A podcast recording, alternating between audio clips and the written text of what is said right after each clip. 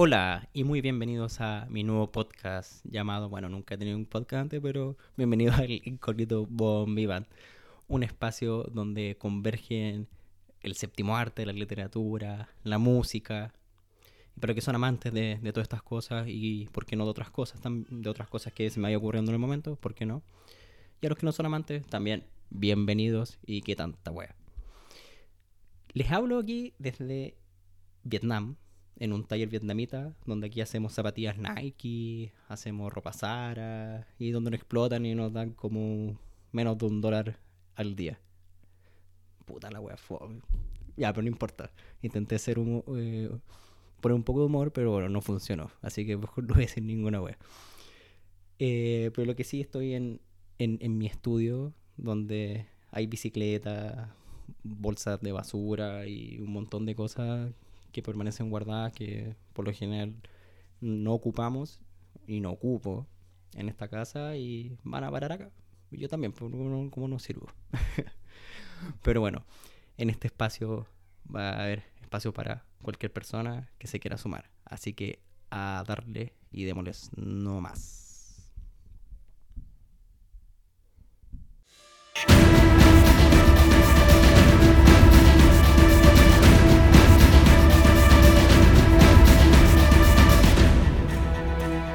¿Lo escuchan? ¿Lo sientan? bueno, esta película, eh, lo que estamos escuchando es parte del soundtrack de la película. Es una de mis películas favoritas. Es del año 99, 2000, 2000 si no me equivoco. Y sí, como escuchan, una de mis películas favoritas. Es una de esas películas que te hace pensar, te da rabia, te, te atrae, el calificativo que uno le quiera poner cabe aquí en esta película. Eh, tiene una fotografía preciosa, una música que, no sé, te, atrapa. Te atrapa y siempre va a quedar en tu subconsciente. Sin más preámbulos les presento a In the Mood for Love de Wong Kar Wai, ya que es un director chino que tiene una vasta trayectoria, alrededor, alrededor de 10 películas que ha hecho un poco más. Y esta en particular es una de sus películas más conocidas y una de las películas que lo llevó a Occidente, ya que fue presentada en Cannes. En el año 2000 fue la apertura de Cannes fue con esta película, de la cual llamó mucho la atención. Y ya tenía obviamente un par de películas atrás que son muy buenas también, me encantan, pero esta en particular en todos los apartados, tanto técnico y de trama, yo creo que se llevan los aplausos eh, de cualquiera, ya que es una película de amor, pero no, por ejemplo, como legalmente Rubia o Titanic, por decir alguna, que eh, es un amor obviamente muchísimo más superficial. Ya le explicaré el porqué de esto. Ya. Entonces, el argumento más o menos va así. Es, trata de la historia de Joe, para que tenga un poco en la ambientación año 1962, así como la época del Mundial de Chile, ya aquí, pero en Chile. Eh, Joe, por un lado, que lo interpreta Tony Long, que es redactor de un diario local, que trabaja en el, digamos, en el centro de, de Hong Kong. Y alquila una habitación, o le dicen que es como un departamento, pero en realidad es súper pequeño. Y a su vez también eh, su vecina, que en este caso sería Lisen, que le interpreta Maggie Young, que ella es eh, secretaria de una compañía naviera y estos son nuestros personajes principales en este lugar que es sumamente estrecho, que hay más gente y tienen una casera, digamos, una persona que eh, regula todo este lugar. Que obviamente como que los va viendo, ¿cierto? A, todos los personajes, etcétera, etcétera. Y por motivos de trabajo, sus respectivas parejas eh, los dejan solos, tienen que ir a trabajar. A su vez, eh, Joe y Listen, o Sublisten, como, como también sale en la película, eh, se encuentran muchas veces solos. Por ejemplo, él va a trabajar, le encuentra de repente a ella, por ejemplo, de repente hablando por teléfono o, caminando por los pasillos. Se van cruzando miradas. Una vez Joe descubre que eh, sus respectivas parejas mantienen una relación extramarital en común. Por ende, eh, a partir de ese momento ya es como un quiebre, digamos, en esta trama. y el cual empiezan a pasar cada vez más juntos estos dos personajes. Se dan cuenta que, claro, están siendo infieles cuando ellos obviamente están casados y no tenían la intención, solamente se estaban mirando sin ningún motivo aparente y em, empiezan cada vez a pasar más tiempo juntos, se acompañan, se, se reconfortan uno al otro. Y cada vez esta relación se va volviendo más íntima, pero la gente también se va dando cuenta. Cada uno intenta como eh, persuadir al otro, así como, no, yo estoy con, con mi pareja, no, es que no puedo ser infiel, o sea, no se puede. Y aparte, también poniendo el contexto, 1962, entonces en China es un lugar sumamente complejo. Eh, eso más o menos es la trama. Se fijan, es algo sumamente común en las tramas de Hollywood, ¿cierto? Eh, uno dirá, oh, la trama es como súper simple, pero no tanto. Ya les explicaré ahora el por qué. Eh, tiene varios apartados que van jugando y hacen de todo uno. Por ejemplo, el apartado fotográfico, sin mentir, es uno de los mejores que he visto. Es sumamente hermoso, los colores, los enfoques, ¿cierto? como las paredes, porque como es un lugar pequeño, eh, se hace más claustrofóbico. Entonces, claro, uno como, como la sensación de, como de agua, como por ejemplo cuando eh, te gusta alguien, ¿cierto? sientes como una especie como de como un bochorno, por así decirlo, ya aquí juega como un papel también como fundamental, haciendo como sentir también el sentir de, de nuestros personajes, tanto en amor como el sentir, por ejemplo, eh, de estas condiciones humanas, por ejemplo, que sentimos pena, sentimos tristeza, ¿cierto? Alegría, etcétera. Entonces juega un papel fundamental. La música también, como les decía al principio, otro papel fundamental. Tiene canciones incluso hasta en español. Es como quizás, quizás el que canta Guruguru, ya, esa misma. De ahí les voy a decir el, el soundtrack que lo buscan por In, the Mood for Love y les va a salir todas las canciones. Y si quieren ver la película, por supuesto, ahí van a estar todas las canciones. Eh, esta, esta película también juega con, mucho con los simbolismos como les decía, trata como una historia de amor y de desamor a la vez. Entonces no es, es algo más atípico. Y no, no, ocurren escenas como íntimas, ¿cierto? Como que están desnudos y, todo ese tipo de temas. Sino es como algo como, por ejemplo, fuman, ¿cierto? El humo del cigarro, ¿cierto? Y se ve, y la, la filmación es como bastante sensual también. Los colores, eh, y la ambientación que ocurre mucho, digamos, en este, en este lugar, en este departamento. Eh, estos personajes eh, quieren pasar con ellos, pero es como que quieren estar, pero no pueden. Entonces está esa dualidad. Entonces, como que quiero estar, pero siempre pasa algo, uno se siente mal, ¿cierto? Entonces, eh, también aquí tiene que ver la moral. Y hay simbolismos, como les decía, por ejemplo, el simbolismo como, como de la vida, el sentirse vivo. Por ejemplo, Lisen que ocupa colores en un momento como súper eh, brillantes, ¿cierto? Súper vivos. Eh, y en otros momentos ocupa colores más grises, cuando se va sintiendo más pena. Son pequeños simbolismos que uno cuando la analiza o la ve más veces como que mejor se puede dar cuenta, o la interpretación que uno le da. O también hay plantas en lugares específicos cerca de las habitaciones, y, y los enfoques de repente cuando miran por la ventana se ve como una planta, ¿cierto? Entonces es como donde hay vida pero cuando donde no hay vida, o no sé, hay lluvia, eh, pasan momentos solos, ¿cierto? Es una película como que es sensual sin querer ser sensual, porque el tema en sí no lo es tanto, porque obviamente es un desamor o es un amor que no, va a ocurrir. También eh, en la parte eh, el personaje principal se va a un lugar en Camboya, si no me equivoco, porque un amigo de él le dice eh, que hay un lugar, le, comenta como una especie de leyenda que hay un agujero que uno puede decir un secreto y ese secreto uno eh, lo puede dejar ahí guardado. O sea, como que uno dice secreto y es como aquí murió y uno se como que se siente más libre. Y hay otros pequeños detalles que si lo sigo diciendo, obviamente puedo estropearles la trama o puedo estropear la película y no es la idea. Pero es una película extremadamente recomendable, es un cine bastante lento, por el cual es más de apreciar todos los detalles, la historia. No hay un diálogo enorme, o sea, es más visual. si te gusta ese tipo de cine, no es como Tarkovsky, es muchísimo más lento, etc. No. Pero podríamos decir que no es un cine como tan convencional como estamos acostumbrados a ver una historia de amor. Siempre vemos historias de amor como bastante rápidas, que eh, él, él, y ella se enamoran, pasa el tiempo, después como que no están juntos, cosas así. Este, no, es algo diferente. Si quieren pueden ver el tráiler, ahí está en YouTube. Hace poco se remasterizó toda la filmografía de Wonker White, el cual en 4 es excelente, se ve muy bien, ocupa los colores que él siempre quiso ocupar, porque hay versiones que se ve más claro, más oscuro, entonces él estuvo a cargo de esta edición que la verdad se ve muy muy muy bien, muy recomendable toda su filmografía que esto igual como eh, al igual que Oldboy que pertenece a la trilogía de la venganza este pertenece como una si no digo trilogía o tetralogía digamos de que en este caso sería como el amor y el desamor. Ya entonces para que la busquen y se deleiten con este director que vale muchísimo la pena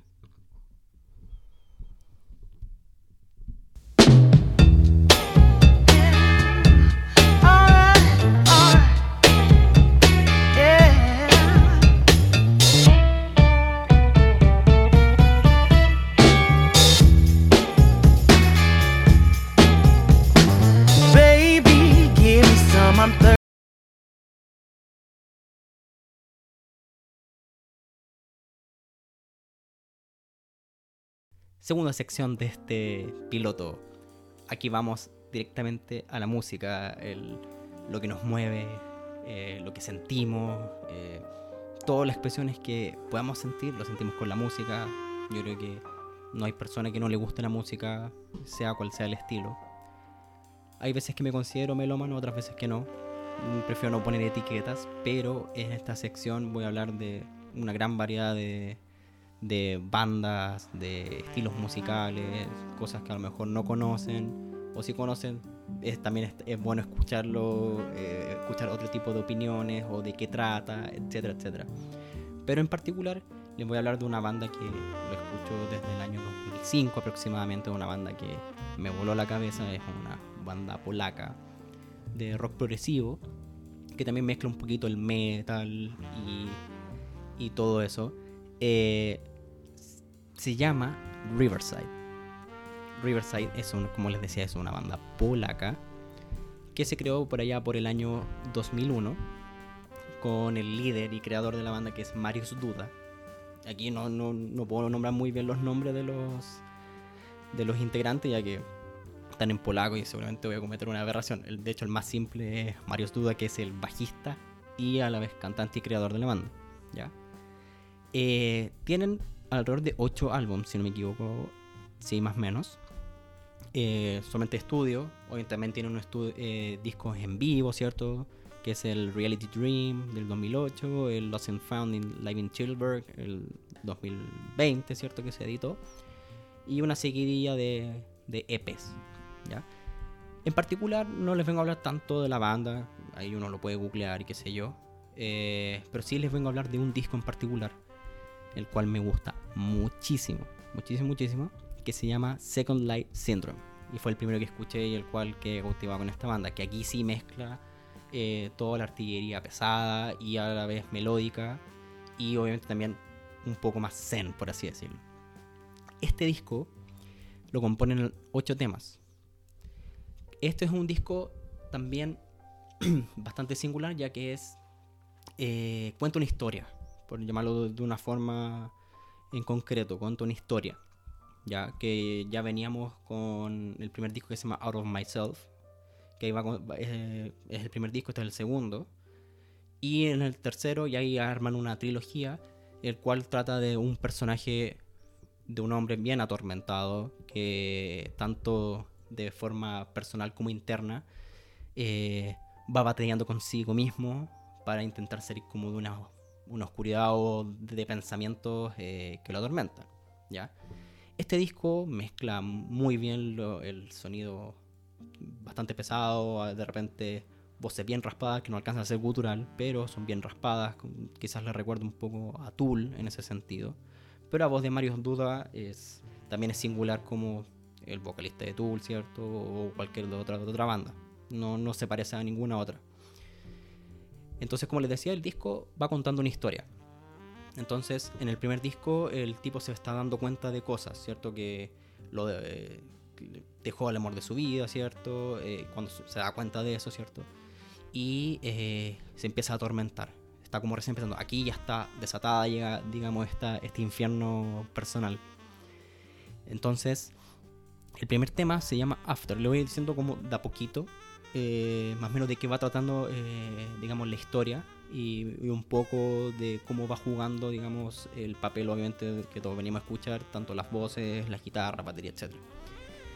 Em, entonces, acá en After eh, es un sonido como bastante extraño. Se podría decir que es como un poco minimalista, con harta atmósfera, ¿cierto? La banda en sí se, se caracteriza por tener un ambiente súper melancólico. No se esperen algo sumamente feliz pueden, quizás hay temas que después en, este disco hay, que a lo mejor puede sonar muy bonito, pero a la vez es muy triste. Entonces ahí está esa dualidad también.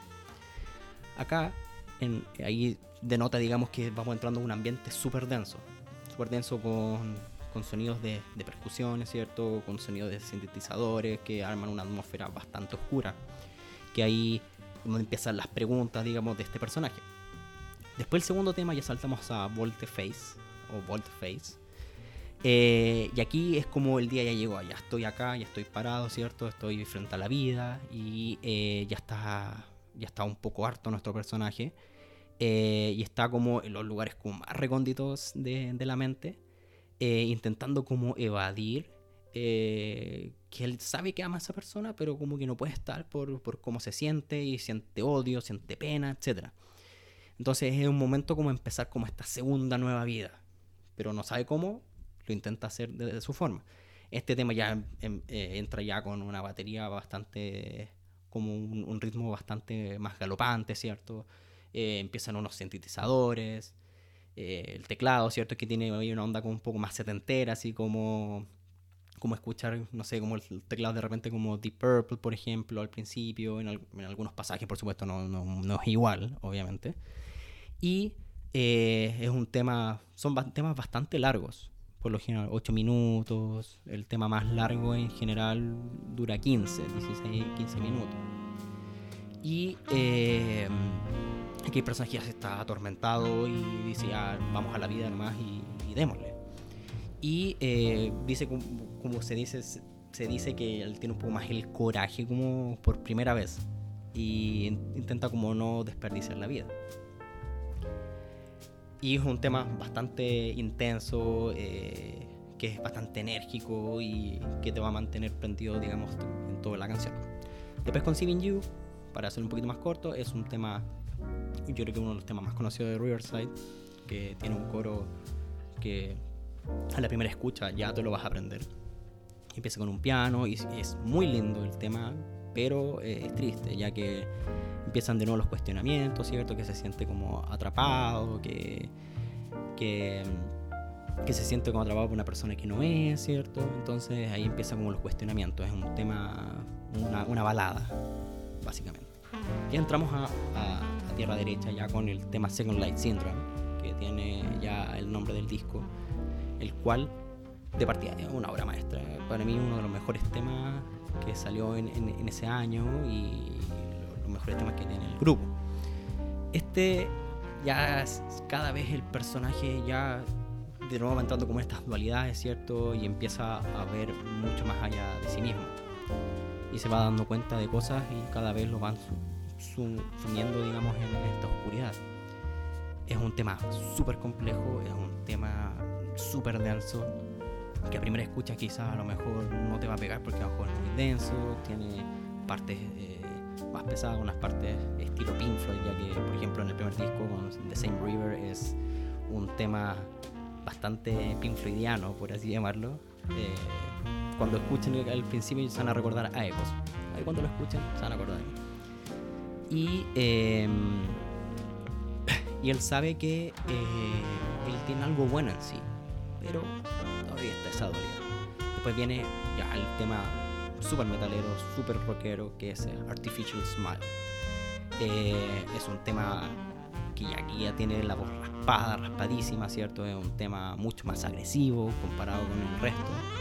Eh, y aquí él, ya siente miedo, siente que arrepentimiento, siente como que la vida eh, es una mierda, ¿cierto? Como que siente como que todo es sumamente agrio. Entonces, este personaje ya eh, explora, digamos, toda la, la, faceta oscura, digamos, y lo saca de sí. Y eh, se nota que es la furia. Al escuchar el tema se van a dar cuenta inmediatamente que ya el personaje ya se desató. Después ya en, en los últimos temas, que ya no quedan tres, que es I Turn You Down, que eh, aquí ya se siente, digamos, como que ya bajó un poquito más las revoluciones.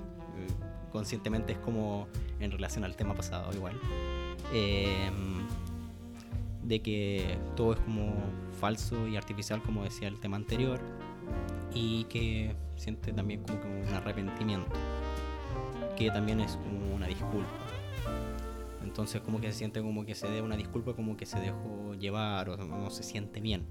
También son interpretaciones que uno le va dando también al tema. Todos los temas tienen diversas interpretaciones, más o menos como, como va el asunto. Ya, y este tema es, es, mucho más, más calmado, ¿cierto? Es bastante melódico. La, la voz de duda no, no, no, es ni muy grave, ni pero tampoco muy baja. Entonces es bastante agradable.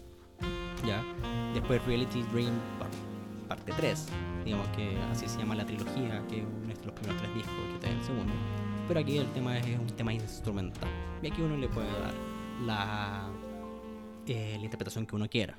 ¿ya? Y aquí hay, un tema como todo un tema instrumental que tiene partes de solo, ¿cierto? Etcétera, etcétera. Y ahí no voy a meter con la interpretación de cada uno. Y ya llegamos al último tema que es Dance with the Shadows. Shadow, perdón. Eh, que aquí ya comienza. No, pero en el penúltimo tema. Que ya empieza, digamos, el, el declive. Es un tema también largo. También muy bueno. De hecho, el disco es muy buenísimo. Que aquí ya el, empieza como una redención del, de nuestro personaje. Eh, y aquí ya decide de poquito en olvidar el pasado de todos los errores que él cometió y todos los pecados que él cometió, está listo como para dejarlo atrás y despertar.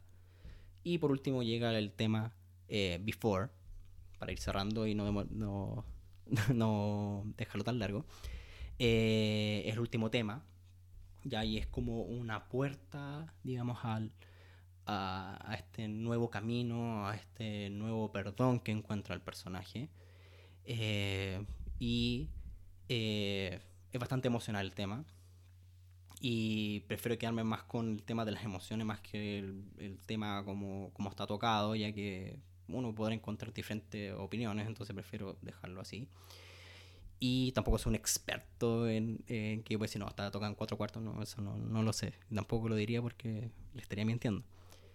Y eh, como dice before, que es antes, entonces eh, es como una especie, como un ciclo que se va cerrando para este personaje y ahí encuentra, digamos, más respuestas que en la parte, digamos, de esta trilogía que no están unidas como que, no sé, uno, dos o tres. Uno ya asume que es la parte 3 y final que, el personaje ya seguramente va a encontrar más respuestas y un final.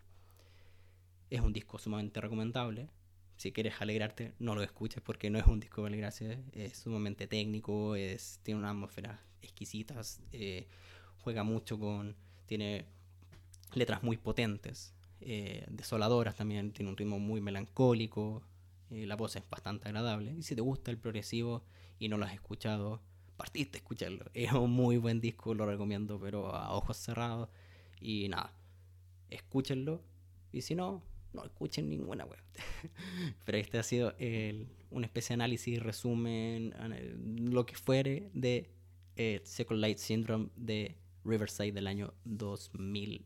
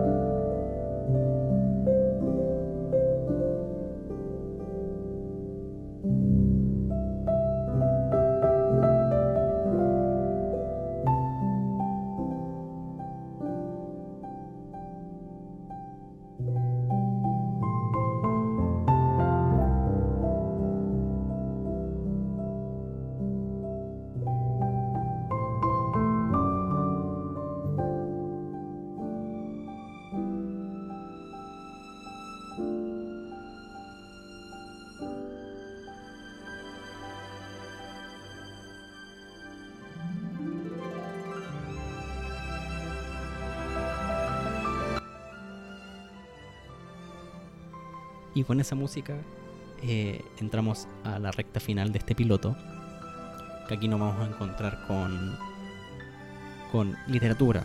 La música quizás pueda decir mucho, pero para otros quizás no. Siempre se le asimila ese estilo de música con la literatura o algo eh, académico o algo por el estilo. A mí el personal porque me gusta y me concentro más leyendo con eso. Hay gente a lo mejor con reggaetón o con Cannibal Corpse o cualquier banda a lo mejor se puede concentrar más y qué sé yo, pero se le asimila la intelectualidad con esto y, y le quisimos poner para que sea algo, algo conocido. Muy bien, eh, les vengo a hablar de un personaje, un personaje que me gusta muchísimo, de una saga de libros, y les vengo a hablar del detective Heredia, un personaje que siento que no se le ha hecho justicia, salvo que hace algún tiempo se le hizo una serie en TVN, pero no toda la gente lo conoce, o quizá a lo mejor la gente que está más eh, dentro del género, que ya explicaré un poquito más, eh, puede de, lo puede conocer. Pero siento que puede llegar a más gente porque es algo mucho más eh, transversal y hoy también explicaré el por qué. Bueno, este personaje fue creado por el escritor Ramón Díaz Eterovich. Eh, no entran mucho en la, como en la biografía del, del, del, escritor, pero ya del año 1987 ya viene escribiendo a este personaje que hasta el día de hoy nos sigue deleitando a, los fanáticos y a los no tan fanáticos quizás también. El cual va, nos va mostrando la vida de un personaje que es como bastante chileno. Eh, que se siente cuando uno lo va leyendo eh, entre cada entrega, como se siente como uno identificado, lo siente como un amigo más, como que existiera. Es más, bueno, este personaje, para hablar un poquito, eh, vive en Nayapilú, ahí en, Santiago Centro, cerca de Mapocho. De hecho, uno camina por, cerca de esa calle y puede ver el departamento donde vive Heredia. Entonces, cuando he pasado, digo, oh, mira, ahí vive Heredia. ¿Ya? Y abajo hay un kiosco donde está su amigo el kiosquero, que ahí diría el nombre. Eh, bueno, Heredia vive solo. Ya, hay un detective privado, eh, que hay veces que no tiene trabajo, vive con lo justo, vive como le decía con su gato, ¿cierto? Que se llama Simenon, igual que el escritor, y imagino que es en honor a George Simenon, un, un famoso escritor de, novelas negras o policiales. ¿ya? Y eh, este gato le habla a Heredia, o, o, tiene conversaciones. Entonces uno puede asumir como será como este realismo mágico que puede encontrar con este personaje y diga, oh, le está hablando de verdad.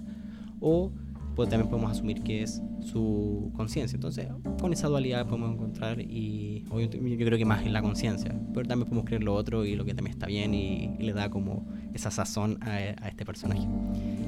Y eh, recorre las calles de Santiago, hay esos sucuchos que hay por Santiago Centro, eh, bares, prostíbulos, ¿cierto? Eh, donde ve a personajes por decirlo de una forma, interesantes. Personajes eh, típicos chilenos que uno encuentra en las calles de Santiago Centro, bastante particulares. Y va desarrollando una trama, ya que tiene harta crítica social, tanto con temas de dictadura como temas actuales. Es más, estamos esperando, digamos, la, todavía no sale la última novela de Heredia. Eh, me refiero a la, última en el sentido no que haya terminado la saga, sino eh, la, más nueva, que supuestamente sale este año. Según eh, escuché en una conferencia que hizo en una feria del libro, que se viene esta, eh, este año una y el próximo se viene otra, no me acuerdo los nombres, pero se vienen dos. Entonces, como venimos esperando desde el 2018, que fue la última, ya como que estamos impacientes porque por lo general cada dos años va saliendo una novela nueva de Heredia. Tiene bajo el brazo ya alrededor de 18 novelas eh, que todas son muy recomendables, todas me encantan. Eh, Nunca enamoras a un forastero, Ángeles Solitario, La ciudad está triste, Sobre la oscuridad, Nadie sabe más que los muertos, eh, La oscura memoria de las armas, etc. Pero hoy les vengo a hablar de uno en particular que me encanta, que a decir más o menos de qué trata para no arruinarle la, la, la trama del libro y lo lean. No es necesario que a lo mejor eh, sepan todo el background de, Heredia. Si lo quieren leer de, forma lineal, bienvenidos sean y genial. Pero no hay ciertas cosas que se unen, digamos, uno con otro libro, pero no te va a interrumpir en, la lectura. Y entonces, de ese último les vengo a hablar que es la oscura memoria de las armas. Ya nuestro personaje ya está sin, sin trabajo y nos va a dar un paseo, nos deleita, digamos, con ese Santiago Centro que por lo general vemos, pero no lo vemos de cerca. Por ejemplo, pasamos por las galerías y Heredia se, se da una vuelta por las galerías, por los bares, eh, no solamente, por ejemplo, la, la, Piojera, sino va a lugares como más recónditos dentro de Santiago Centro. Y eh, va nuestro personaje Heredia, ya cincuentón, detective privado, que, pucha, no, no le gustan tarjetas de crédito porque no se quieren endeudar. Eh, y de vez en cuando le van llegando casos, va, de repente tiene un amigo policía por ahí, ¿cierto? Tiene novias fugaces, por así llamarlo. Y bueno, eh, para no dirme tanto, eh, en este libro eh, le presento un caso eh, de un personaje que se llama Germán Reyes, que es hermano, digamos, de una tipa que se llamaba Virginia Reyes, y el cual fue el asesinado por dos sujetos, aparentemente, sin razones ni pistas, o sea, no, se sabe por qué asesinaron a esa persona. Eh, y acá hay como eh, bastante extraño porque nos encontramos con personajes bastante particulares que nos van ayudando a resolver este caso y, incluye como fantasmas del pasado, ¿cierto? Eh, torturas y torturas de la dictadura. Hay coincidencias, ¿cierto? En esta historia, lo cual yo creo que la hace una de sus mejores novelas, de sus mejores historias. Ahora, si leíste todo, seguro puedes encontrar tu favorito pero cada historia tiene lo suyo. Ya, pero este encuentro que es una de las mejores armadas, creo yo. Y la es muy recomendable. De hecho, hasta el día de hoy sigo, como les decía, sigo esperando el libro, el cual de personaje que me encanta, lo siento como que me hace algo falta. A lo mejor la, la, las personas que le gusta leer, eh, no sé, novelas fantásticas o, o personajes eh, como este estilo, eh, quizás me pueden entender. O sea, eh, he visto gente que, no sé, mujeres que se enamoran de, no sé, de, no sé, Christian Grey o Lestat, digamos, de Anne Rice. En este caso como Heredia también, así es como un amigo, como que está descarrilado, como que su, su pena como que se traspasa al lector y te, te pones en el lugar de él y, él tiene como una picardía, ¿cierto? Como, es algún cincuentón, ¿cierto? Que había estudiado como derecho, pero, pero lo dejó, ¿cierto? Se hizo detective privado, eh, vive con lo justo, eh, es bastante mañoso, ¿cierto? Por la edad. Eh, viaja por Chile en algunas novelas, está en, en, Punta Arena, ¿cierto? En ciertas partes de, del sur de Chile también. Y va resolviendo casos que le, le van llegando, conoce a gente, eh, recuerda amores, hay unos que lo olvida, otros que no. Eh, y también ahí tiene a su, a su a sus amigos ahí dando vueltas también. Entonces es un personaje sumamente interesante, como les decía, súper chileno. Y es una lectura súper rápida, súper intrigante también, muy bien escrita. No necesita tanto, tanto adorno en el lenguaje. Entonces lo hace una lectura súper rápida, interesante, atrayente. Al cual, como le digo, me encanta. Espero que si lo pueden leer y a, mi recomendación, de todas formas, eh, me sentiría muy bien. Si no, no importa, pero por último denle una, una revisada. Y bueno, la serie también está, eh, no recuerdo en qué plataforma, eh, creo que la, sí, la del CNTV. Están los ocho capítulos que hizo TVN a principios del año 2000 de algunas historias de Heredia, que lo actúa Claudio Redondo. Son bastante buenas y, y recomendable la música, todo. Pero siento que ahora lo podrían revivir, ¿cierto? Y le podrían dar como otro enfoque. Esas no se ven, también se ven como más oscuras, en el sentido como de, no de, de fotografía, sino, eh, no sé, ahí, ahí cuando vean me van a entender. Y bueno, eso ha sido una recomendación de un personaje, para no extenderme tanto, de que, es muy, muy acertado con todo lo que así dice, hay veces que no tanto y donde critica, digamos, al Chile de hoy, del pasado y por qué no el del futuro que viene. Eh, y los dejo invitado para que lo puedan leer. Y este ha sido el piloto. Espero que se vengan más capítulos. Si, si no. Si no hago otros capítulos, probablemente es porque me llegó la demanda y estoy arrestado en, en Siberia por, por, por las denuncias por, los, por el copyright. Pero si no, ahí quizás me tengan de nuevo. Espero que les haya gustado. Y este, recuerden que este es el podcast de El Desprolijo Bombivant. Y nos vemos en una próxima ocasión. Arrivederci, motherfucker.